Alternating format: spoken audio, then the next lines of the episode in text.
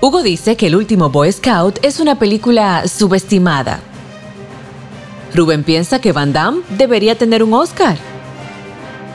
Pues como nadie quiere hablar de cine con ellos, decidieron crear este podcast. Érase una vez en el cine.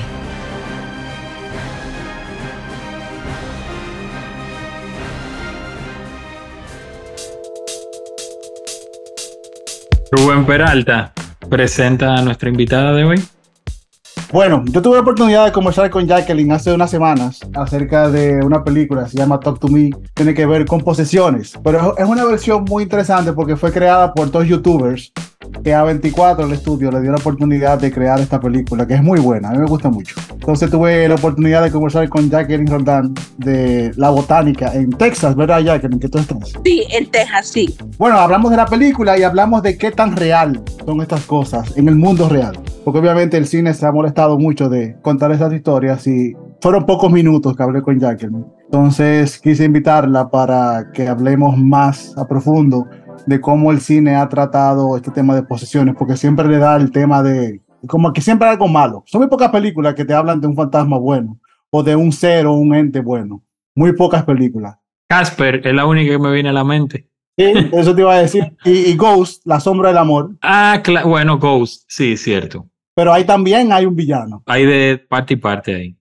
Jacqueline Roldán es nuestra invitada de hoy. Jacqueline, cuéntale a nuestra audiencia de manera breve a qué tú te dedicas y por qué te tenemos como invitada para tratar este tema de películas sobre posesiones demoníacas. Bueno, yo soy una persona que mueve espiritualidad, espiritualidad cuando personas que se le han muerto un familiar y vienen y están muy conmovidos por esa pérdida. ¿Qué pasa? Ellos dicen, no sé si la persona se fue bien, quisiera conectarme con esa persona porque ahora la costumbre que está aquí con nosotros se le acaba de morir su esposo de veintitantos años.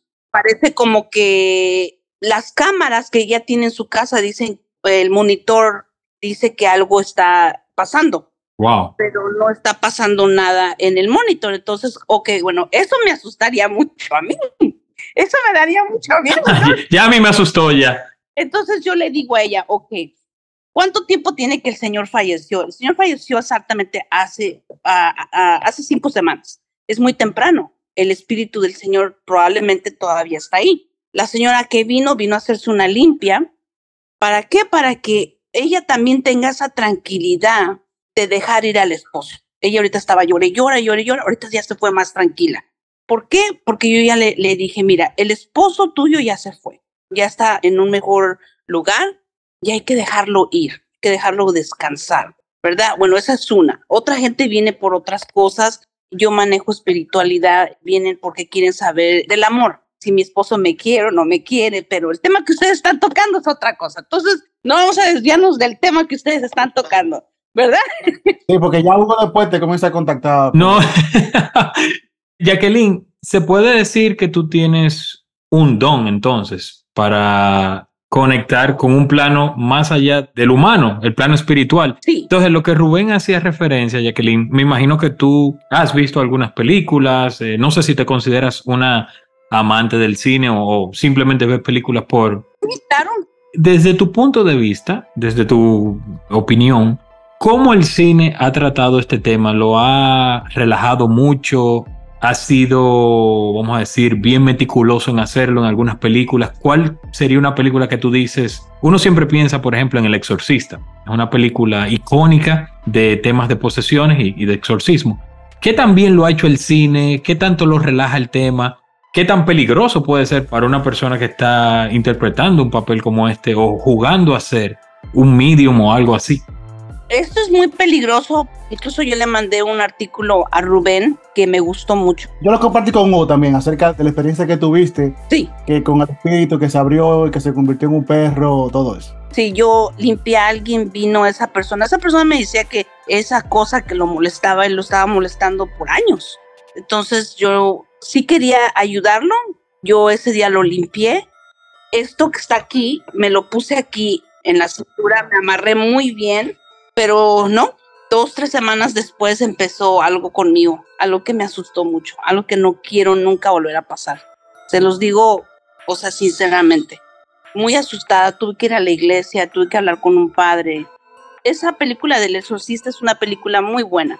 Pienso que es una película para educarnos a todos, a ustedes y a mí. Yo por el mundo en el que me manejo, mi abuelito era así, mi mamá era así, yo ya entro en otras religiones, pero con mucho cuidado siempre, y le doy gracias a la vida, para no hablar de religión, pero le doy gracias a la vida que me ha enseñado también a saber cómo parar, de no ser involucrada en cosas que no me pertenecen. Pienso que el único que sabe cuando nos vamos a morir es Dios. Entonces, cuando alguien dice, no, que yo voy a predecir eso, ok, es mi respeto, Okay. pero yo no quiero entrar en eso porque para mí la vida y la muerte son dos cosas que hay que respetar mucho. Porque ahí es donde entra eso del exorcista que se te meten cosas y luego ya tú tienes que llamar al padre o a la persona como yo que te lo quite. Pero a veces que nosotros no podemos. Tenemos que ir a ver a un padre que nos ayude también para los rezos y todo, porque son demonios que están tan metidos aquí en ti. ¿Cómo se manejan esos demonios? Tú ves ahorita Rubén, bien, es tu amigo, lo conoces por años, Rubén empieza a cambiar. No me asuste. Entonces tú dices, ¿qué pasó? Como que está aquí. Es así como empiezan a mirarse las personas cuando cambian su actitud, todo, ¿sí? Pero ¿por qué? ¿Qué hiciste? ¿A dónde fuiste? Por eso yo le digo a mucha gente, no vayan a lugares como estos. Dejen que su vida sea normal, como la de cualquier persona. No se metan en esto si ustedes llevan una vida bien. ¿Por qué? Porque aquí puedes encontrar cosas buenas o malas. Ok. Tú dijiste algo muy importante que tiene que ver con las energías. Y tú y yo conversamos algo ayer acerca de que también el cine ha usado mucho, tal vez, y te comenté de, de experiencia en el hospital, la experiencia con niños. Claro. Hay muchas películas que tratan o que reflejan. El exorcista, por ejemplo, es una... Sexto sentido. Exacto, como que hablan y es desde la perspectiva de los niños. Los niños son más sensibles que un adulto para este tipo de cosas. Sí, yo siento que los niños pueden ser muy malos, como, o sea, pueden venir muy agresivos. Como el Omen, The Omen, que era el anticristo. Sí, yo sí, sí siento que con los niños es un poder mucho más fuerte que todavía podría ser un adulto. Es como dices, si también pones a otra persona, te va a dar su opinión, va a decir, oh, no, no, Jacqueline, eso es lo que piensa, pero yo pienso esto por las experiencias que a lo mejor hemos tenido. Aquí en San Antonio sé que hay un Ross Track, en una línea de los tres donde iba a pasar un bus, Ok. y aquí incluso dicen que si vas en la noche, yo no iría. Y una vez te lo digo, yo no No, no relaja. Ey, ey, ya párenle, paren. Si Jacqueline no va a ese sitio, ¿qué tú me dejas a mí? Yo no cruzo por ahí ni en pintura. Yo comentaba con Jacqueline y ella me lo dice, que los hospitales son lugares donde hay mucha sensibilidad acerca de eso, porque la gente muere en hospitales. Imagínate ahorita con COVID, toda esa gente que se murió en Nueva York, que no hubo un padre o hubo un Miriam, un ministro, un pastor que haya ido a levantar esas almas para que se fueran. ¿Qué pasa? Entonces es como, como le llaman eh, las almas que andan traveling, sí, que andan es, abundando. Esa es la palabra, que se andan abundando así. Entonces hay espíritus buenos, hay espíritus malos. Eso quien me quiera decir que estoy mal, yo le digo, bueno, es tu pensamiento, pero yo sé que hay espíritus buenos, hay espíritus malos. También le conté a Rubén cómo en nuestra bóveda espiritual no podemos poner personas que se han muerto. ¿Por qué? La foto de la persona no la podemos poner porque es una persona que se ha suicidado, Ok. que ella se quitó la vida. En nuestra bóveda espiritual no vamos a poner nunca una persona así porque ese espíritu es mucho, muy fuerte. Ese espíritu puede hacer muchas cosas malas para mí y para las personas que vengan acá. Es una bóveda espiritual. Una bóveda espiritual es como esta que está aquí, que estos son personas que ya fallecieron. Oh, Como una especie de altar. como un altar. Un altar, sí. Ok. Aquí está mi papá, él ya falleció de COVID. Aquí lo tengo, ¿por qué? Porque él representa la luz para mí. Él me ayuda a cómo seguir yo en este mundo de aquí, porque él ya está en otro mundo, pero él me ayuda como a seguir teniendo esa luz, esa tranquilidad, ese amor. Yo por eso cuando hablo de él, yo no lloro, porque él para mí nunca se fue, nada más se fue su cuerpo, pero no el espíritu. Hugo y yo hemos perdido eh, gente importante en nuestras vidas. Hugo perdió a su papá hace unos años, yo perdí a mi mamá hace muchos años. Y yo te preguntaba, Sí, estos seres y ya que se fueron, de alguna forma saben de nosotros o el que está muerto está muerto, como que ya cumplió con su espiritualidad o esta persona de alguna forma está pendiente y viendo las cosas que nos pasan o algo parecido, no sé. yo pienso muy humildemente, Rubén, pienso que tu mamá nunca se ha ido. Tu mamá te está cuidando, tu mamá siempre ha estado ahí, siempre ha estado mirando por ti. Está muy orgulloso que tú estás donde estás, de la persona que eres, igual que mi papá, siento que papá nunca se ha ido. Yo hay veces que le digo, papá, como ahorita, como lo de ustedes, le digo, papá, fíjate, pasó esto.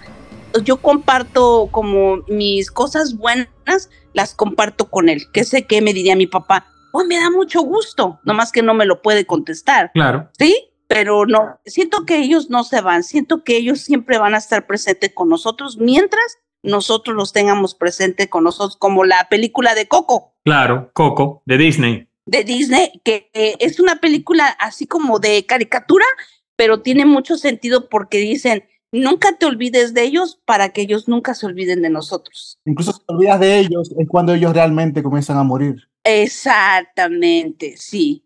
Es así. Jacqueline, Rubén mencionó una película muy importante de los años 90 y es Ghost. En Latinoamérica se le conoció como El Fantasma del Amor O la sombra del amor. o La Sombra del Amor. La protagonizaron Patrick Swayze, Demi Moore y Whoopi Goldberg, que en el caso de Whoopi Goldberg vendría a ser lo que tú haces. Ajá. Eh, ella era una especie de medium y busca la manera, el fantasma de Patrick Swayze, que ha sido asesinado, busca la manera de reconectar con su esposa, que obviamente está afligida, pero él tiene que prevenirla de algo peor, de algo que él pueda atentar contra su vida. En tu experiencia, ¿has tenido algún caso? Esto como obviamente la película lo pinta muy pomposo, de que vemos el espíritu de Patrick Swayze entrar en Whoopi Goldberg y en un momento están los dos y Demi Moore ve a Whoopi Goldberg como si fuera su esposo fallecido. ¿Qué tan cierto es? ¿Qué tan real? ¿Qué tanto de ficción hay? ¿Qué tanto de realidad hay en cosas así? Pienso que eso podría ser como, como ahorita la señora que vino, ella quiere conectarse con su esposo. Pienso que ella se va a conectar con su esposo cuando sea el tiempo. Tal vez ahorita porque eh, no podemos conectarla, pero sí sé que en un momento dado sí se va a conectar. Siento que eso sí es verdad. Como tú dices, como es película, sí también lo ponen un poquito de ficción. Esa es la vida real y sí, siento que eso sí puede ser verdad. Rubén, el caso de la serie El Conjuro, que ha sido una serie que nació en 2013 y se ha convertido en toda una franquicia muy productiva para el cine y de hecho tiene películas muy interesantes, creo que está basada en algunos hechos reales de los Warren. Sí, De la pareja Warren, Warren. que ellos viajaban por todo Estados Unidos haciendo, este tipo de trabajo. Obviamente, el cine lo ha, como que le ha creado su fórmula, Sí, ¿sabes? Como una especie como de superhéroes sí, que luchan contra, contra lo malo. espíritus malignos. contra los malvados. Yo recuerdo, había una serie de los 90 que se llamaba Viernes 13, que era una familia que se dedicaba a acumular objetos que cuando alguien que no tenía control acerca de ellos los tenía, era un ente maligno. Podía ser desde un muñeco, podría ser desde un libro, podía ser lo que sea, que alguien le puso algo y que si llegaba a una casa que estaba limpia o a un lugar que estaba limpio, comenzaban a ocurrir cosas y cambiaba la energía, porque hablaban mucho de la energía. Esa serie la recuerdo que la veía mucho porque la pasaban los viernes. Yo siempre soy amante del cine de terror. Eso es, eso, eso es real, como que un objeto o algo que no esté vivo puede cambiar un lugar, puede cambiar energía, puede causar este tipo de cosas. Sí, Porque, por ejemplo, hay toda una saga con la película esta de Annabelle. eso es verdad. Eso se maneja mucho en nuestras culturas. Por ejemplo, Puerto Rico, República Dominicana, México, Salvador, todo, todo. Incluso también los anglosajones también. Porque el vudú es muy tenebroso, la gente le tiene miedo. ¿Por qué? Porque todo está basado en objetos, en objetos de madera, en objetos que le dan vida. Yo tengo un hijo de 17 años y me estaba enseñando cómo vinieron los españoles y los aztecas y todo. Yo me quedé así como me, me dio miedo cuando me enseñó lo que me enseñó porque le digo, uy, ellos sacrificaban humanos. Sí, Era sacrificio para sus dioses. Sí, Sí, mataban muchísima gente los aztecas. sí, Muchísima gente. Para evitar que un demonio cayera sobre su pueblo. Se ve mucho en la película esta de Mel Gibson, Apocalipto. el apocalipsis. Sí, Jacqueline. Entonces, ¿por qué siempre se le quiere dar al vudú, por ejemplo, esa connotación negativa? ¿Por qué la gente lo hace si es tan negativo entonces? Porque sabes que, y qué bueno que eh, tocas ese tema, porque yo ahí es donde yo digo, no es todo malo. Hay personas que vienen porque tienen depresión, se sienten mal. No todo aquí es malo. Como te dije, hay personas que vienen, no quieren ir a ver a un psicólogo, entonces me vienen a ver a mí, se sienten bien conmigo, hablan conmigo, empiezan a dejar el alcohol, empiezan a ser mejor, empiezan a echarle ganas que en el trabajo, empiezan a ser diferentes, pero sí existe eh, lo malo y existe lo bueno. Esa es la balanza en la que a lo mejor muchas personas nada más queremos saber lo malo, pero no quieren ver lo bueno. Así como el vudú, el vudú es malo, entonces ¿por qué lo haces? No, también tiene sus cosas buenas porque también los priests, que son los voodoo priests, ellos también ayudan a gente cuando están malas del estómago, cuando están enfermos. Es medicina tradicional, que es la que a veces la gente busca, las hierbas y todo eso, pero también buscas a un doctor. ¿Por qué? Porque un doctor es ciencia, ¿sí? Es donde vamos a la ficción y vamos a lo antepasado, ¿sí? Que podrían ser las hierbas y todo eso. Se asocia mucho la cultura del vudú y en el cine lo hemos visto muchas veces. De hecho, hubo una película que se filmó en Haití y República Dominicana, se llama La serpiente y el arco iris, de Wes Craven, que trata el tema del vudú y de los zombies. Porque eh, Rubén y yo incluso vimos una película en el Festival de Toronto hace unos años que trataba también el tema de los zombies desde otra perspectiva y lo relacionaba mucho con la práctica del vudú, de revivir cadáveres ya inertes, muertos. Sí. ¿Te ha tocado vivir una experiencia similar? Eh, o sea, ¿has visto alguna vez un zombie? gente hipnotizada, que se podía decir, gente que, como te digo, pienso que al final del día todos los temas que estamos tratando tienen que ver mucho con si tú vienes y agarras un espíritu malo, vas a estar como un zombie. Así, no vas a pensar bien, no vas a actuar bien. Por eso pienso que es muy la película mía, El Exorcista, todas esas películas que hoy vemos mucho en el cine que veo, porque el cine ha avanzado mucho hoy con muchas cosas muy verídicas. Tú pudiste ver la que te mencioné, Huesera. Hugo también la pudo ver. Sí. Lo que pasa es que Huesera es basada en una leyenda o en un ente que es mexicano. Sí. Que es netamente como lo que hablan de Coco, del Día de los Muertos y todo eso. Nosotros en República Dominicana tenemos también nuestras creencias, que es con el, el bacá, bueno, la ciguapa es algo real, pero el bacá, yo recuerdo que a mí, yo tuve muchísimo miedo porque me decían que había un bacá, que era como un animal, que eran dos animales, que era un perro con cabeza de cerdo, cosas así. El nahual, que le llaman en México. El nahual le dicen allá. Sí, con esta película huesera, Hugo la vio desde una perspectiva más cinematográfica, pero esto también ocurre, como que la cultura tiene algo tan fuerte dentro de las creencias de la gente que puede influenciar en ese tipo de cosas, porque la gente va buscando soluciones y necesita respuestas acerca de sus problemas. Van a personas como tú para buscar una orientación, para buscar qué se puede hacer, porque incluso yo recuerdo una de mis películas favoritas de los últimos 20 años es una que se llama Drag Me to Hell, que es que una persona, una gypsy, agarra el botón de una persona sí. y le pone una brujería o le pone algo para que un espíritu maligno la persiga y se lo entrega.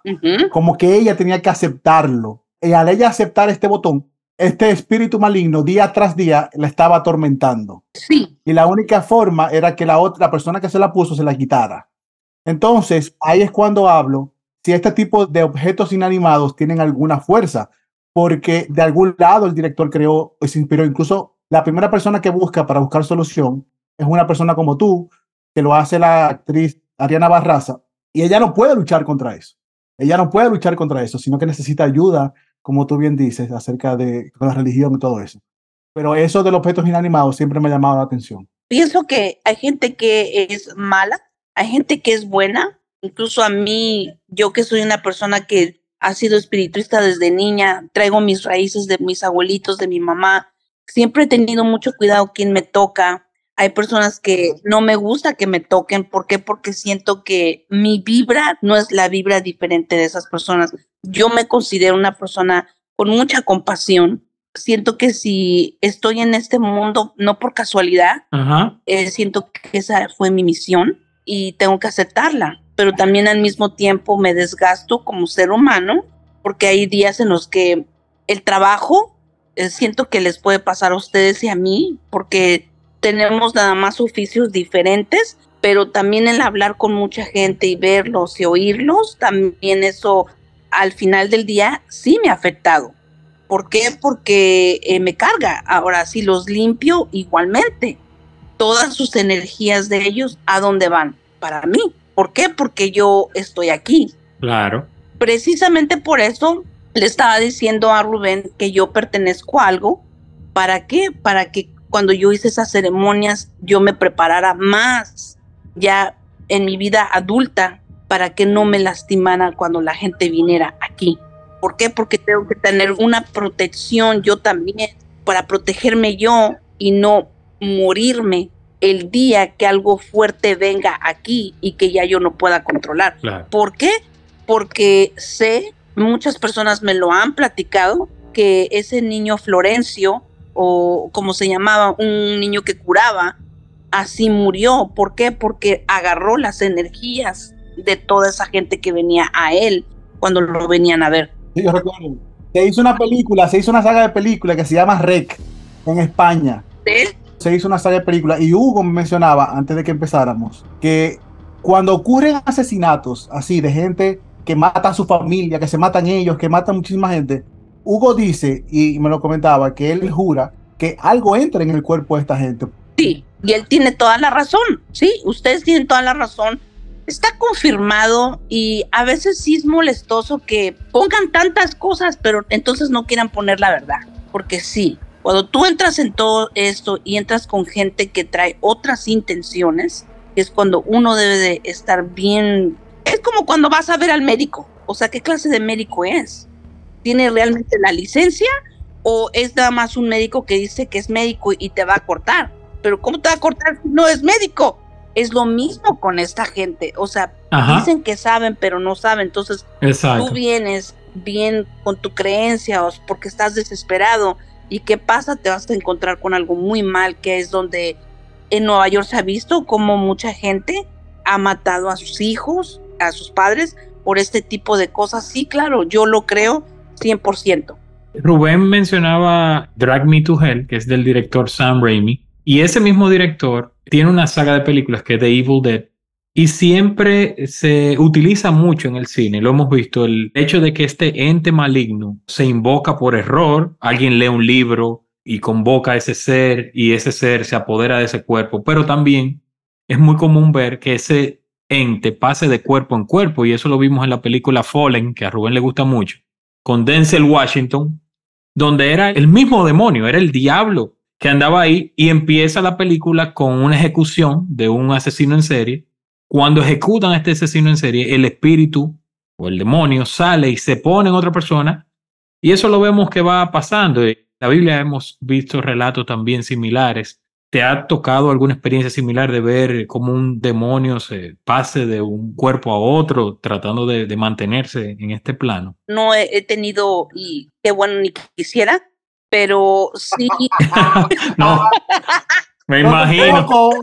Yo tampoco. Yo tampoco. En el cine me encanta, pero en la vida real no lo quiero, ¿no? Queda todo en el cine, la pantalla grande. Pero de que vienes aquí y sí, hay personas que sí han venido, por ejemplo, personas que te dicen que fueron a la guerra y luego vinieron, o fueron y estuvieron, y hicieron dos tours a Irak, luego ya vinieron y tuvieron algún problema en su cuerpo o alguna cosa y vienen y te dicen, mira, mira cómo tengo la piel, la tengo moreteada, es que algo me molesta y no me deja en paz. Entonces, eso yo sí lo he visto, que yo no sé cómo es.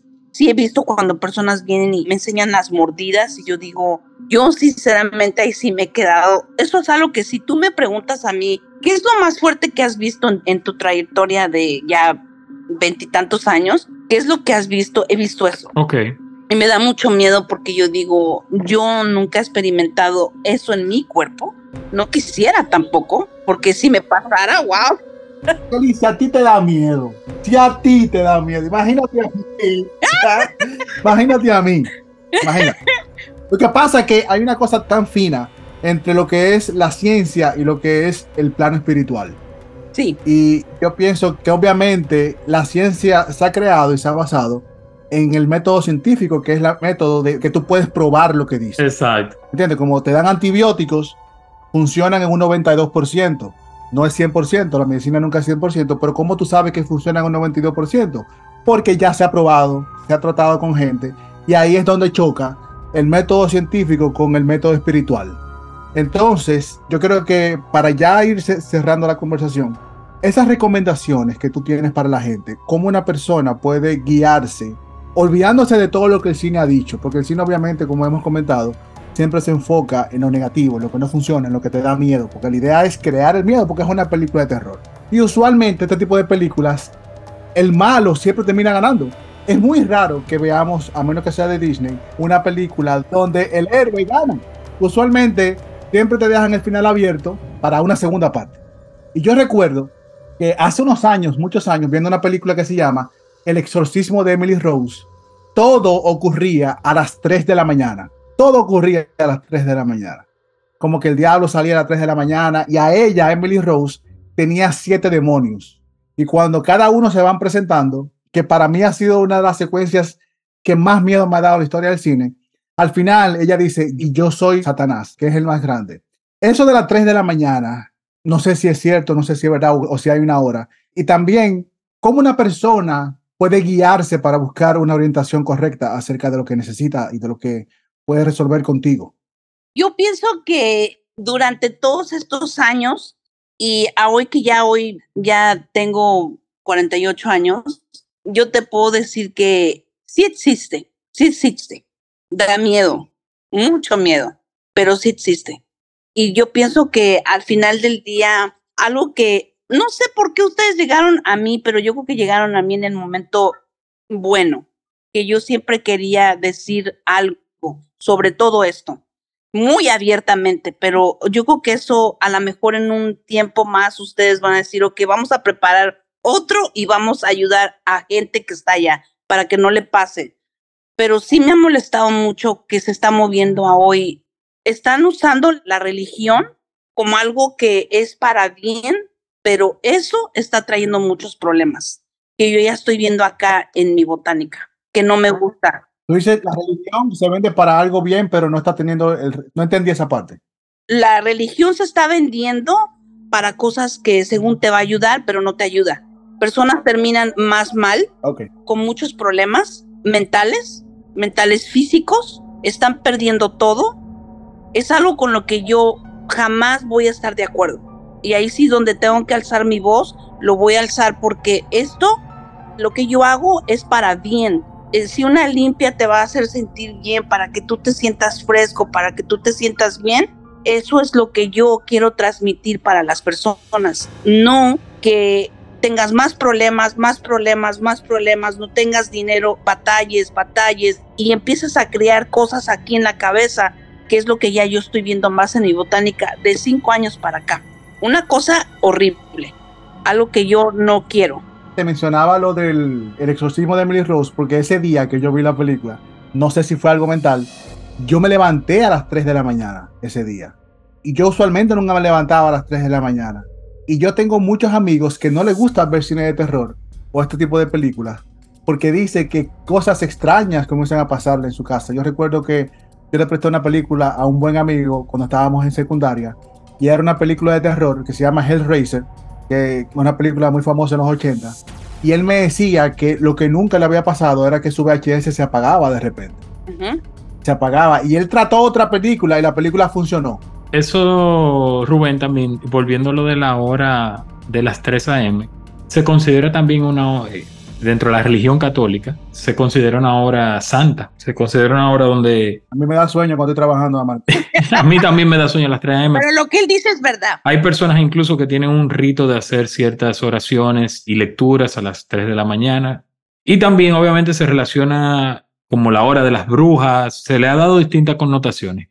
Jacqueline, antes de dejarte ir para que sigas trabajando, ¿qué película así, si te viene una a la mente, ¿qué película tú recomendarías que tú dices, mira, esa película creo que está muy bien hecha, trata el tema con mucha seriedad y obviamente y a lo mejor da mucho miedo también? Yo pienso que la que dijo Rubén, la de los esposos, El exorcismo, la de los esposos que van, la de Carney, esa película, El Conjuro. El conjuro. The Conjuring. Esa y también de la que estábamos hablando ahorita de el exorcismo de a Marilyn, Emily Rose. Emily Rose. Esas dos. Ok. Hay una mucho éxito desde ahí han seguido explotando, que es la saga de Paranormal Activity. Actividad paranormal, Sí, que son cámaras que se quedan filmando en casas y comienzan a pasar cosas. sí. Y es, es como una especie como de found footage que se puso muy de moda hace unos 10 años.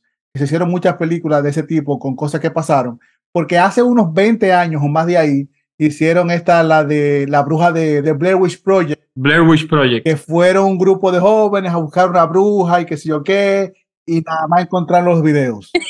y eso es algo muy interesante, que es un tema que podamos tratar en otra ocasión. Los temas del chupacabra, de, de las mismas brujas que encuentran, que, que chupan niños. Lo paranormal. Paranormal, sí. Jacqueline, ¿cómo la gente se comunica contigo? ¿Estás en redes sociales? Sí, yo este tengo Facebook, tengo Instagram, La botánica 1. ¿Cómo que tú estás en Instagram? ¿Cómo que se llama el usuario en Instagram? el Instagram aquí a la mano no lo tengo, Yo lo busco, no te preocupes. es la botánica Roldán creo en Instagram, que es así como lo tenemos, pero eh, así estoy en Facebook, Instagram y mi botánica está aquí en San Antonio, Texas, que es donde yo vivo aquí desde hace ya varios tiempo. Soy de nacionalidad mexicana, nací en México, criada en Nueva York, pero ya aquí ya me vine ya para mi casa y ya, aquí estoy en San Antonio, Texas. Y tú das consultas así de tipo Zoom, tipo online. Sí, consulto mucha gente, tengo muchos clientes que están en muchos lugares. Bueno, gente que está en Argentina, eh, Puerto Rico, tengo clientes por todos lados, este, Los Ángeles, de por todos lados, pero aquí es donde estoy. Yo soy la única que trabaja aquí,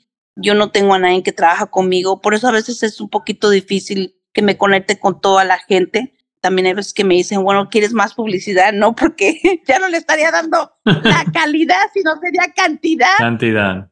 Vamos a poner todos los datos de ella en la descripción de este episodio. Sabes que esa película, Talk to Me, habla acerca de eso mismo, pero con un objeto inanimado. Y es muy interesante la película. Me gusta mucho. Sabes, como que no es la mejor película del año, pero es una película que funciona, porque es una película con poco efectismo. La voy a ver. Como que la mayoría de todo lo que ocurre es en una locación. Y A24 es muy bueno. A24 es muy bueno con eso. Mencionamos varias películas como El Conjuro, que Jacqueline la recomendó, y también El Exorcismo de Emily Rose, que es otra recomendación de Jacqueline. ¿Tú sabes qué película también nos faltó mencionar? Esta película que se llama It Follows. Ah, It Follows, sí, claro. Muchachos, esa película a mí me dio un miedo. Sí. Está en Netflix, al menos aquí en Estados Unidos. Pero yo sé que mucha gente la vio porque es una película que funciona muy bien y es una idea muy bien trabajada. Sí, eh, y es una película que pasó como por debajo del radar. Es del 2014. Sí, porque como es una película que es cine independiente y no tiene ninguna estrella.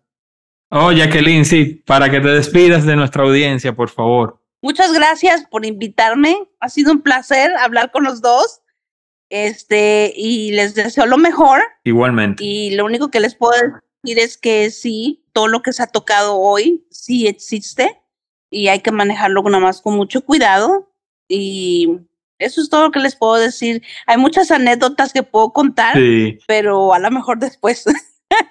Vamos a invitarte más adelante, más adelante. Vamos hablando por pasos. Vamos a tomar una película, en el futuro vamos a tomar una película en específico y la vamos a diseccionar bien de principio a fin y ahí contamos anécdotas. Claro. Pero creo que hoy la información que ha salido de lo que ustedes han preguntado, pienso que ha sido muy, muy bueno. Le va a ayudar a mucha gente. Mucha gente se va a conectar con ustedes. Van a decir, ¿sabes qué? Sí, eso me pasa a mí. Y se van a conectar con ustedes porque pienso que a veces no se habla de esto por miedo, por... Sí. No sé. Mayormente por miedo, mayormente por miedo. Vamos a dejarlo ahí ya. Sí, miedo es la primera razón. Gracias, Jacqueline. Muchas gracias. Desde San Antonio les mando un abrazo. Jacqueline, Cuídate un mucho. abrazo, gracias por... Tú tienes mi número y me sigues en Instagram, así que estamos conectados. Claro que sí. Les mando un abrazo a los dos y que tengan mucho éxito en lo que están haciendo, muchachos. Igual tú, cuídate mucho. Gracias, bye bye. Comenten, comenten en el post qué películas les parecen interesantes sobre este tema y si gustarían que trabajemos un tema sobre actividad paranormal.